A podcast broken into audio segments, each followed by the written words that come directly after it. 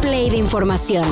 Titulares nacionales, internacionales, música, cine, deportes y ciencia en 5 minutos o menos. Cafeína.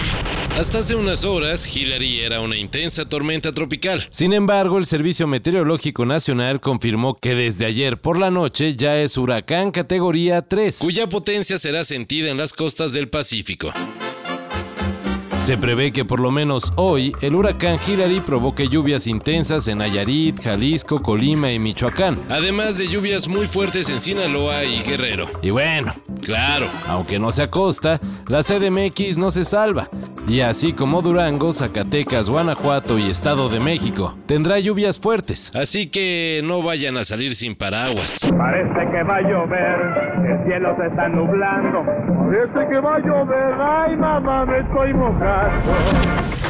No es que vaya a temblar, Puta, por favor, esperemos que no. pero ya hay fecha para el próximo mega simulacro en la CDMX. Y sí, aunque muchos pedían que ya, aunque sea por cábala, se cambiara el día, Protección Civil dijo no.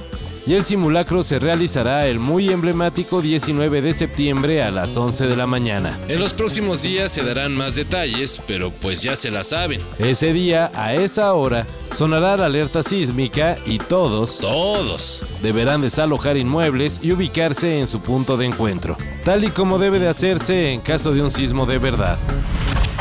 Y bueno, déjame decirte que en realidad estoy impresionado por el talento del chico de azul, el chico de Colima, que acaba de tener el, primer 10, el 10 perfecto que se le llama, eh, de toda la competencia. Nuestro país tendrá representación en el surfismo olímpico en París 2024.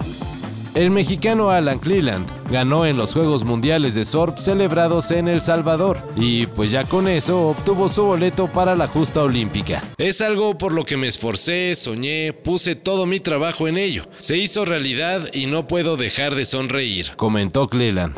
Desde 2020 el surf es considerado deporte olímpico y como vemos, México no tardó en contar con un más que digno representante.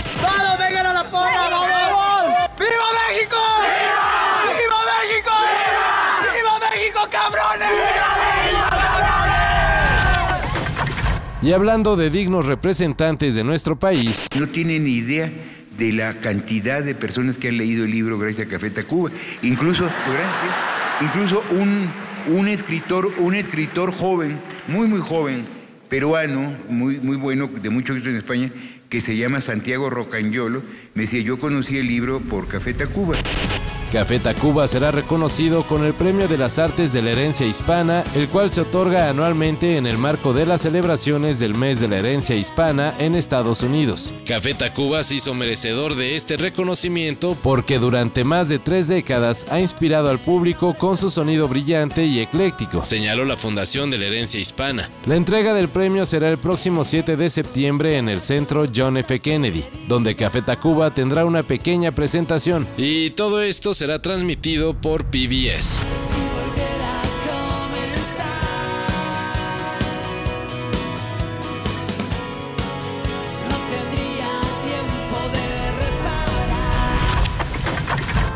En 2007, el inversionista Michael Burry fue uno de los que pronosticó que caería el mercado inmobiliario en Estados Unidos. lo cual provocaría una grave crisis económica. Y pues bueno, ya sabemos que le atinó. E incluso Su historia fue llevada al cine por el director Adam McKay en The Big Short.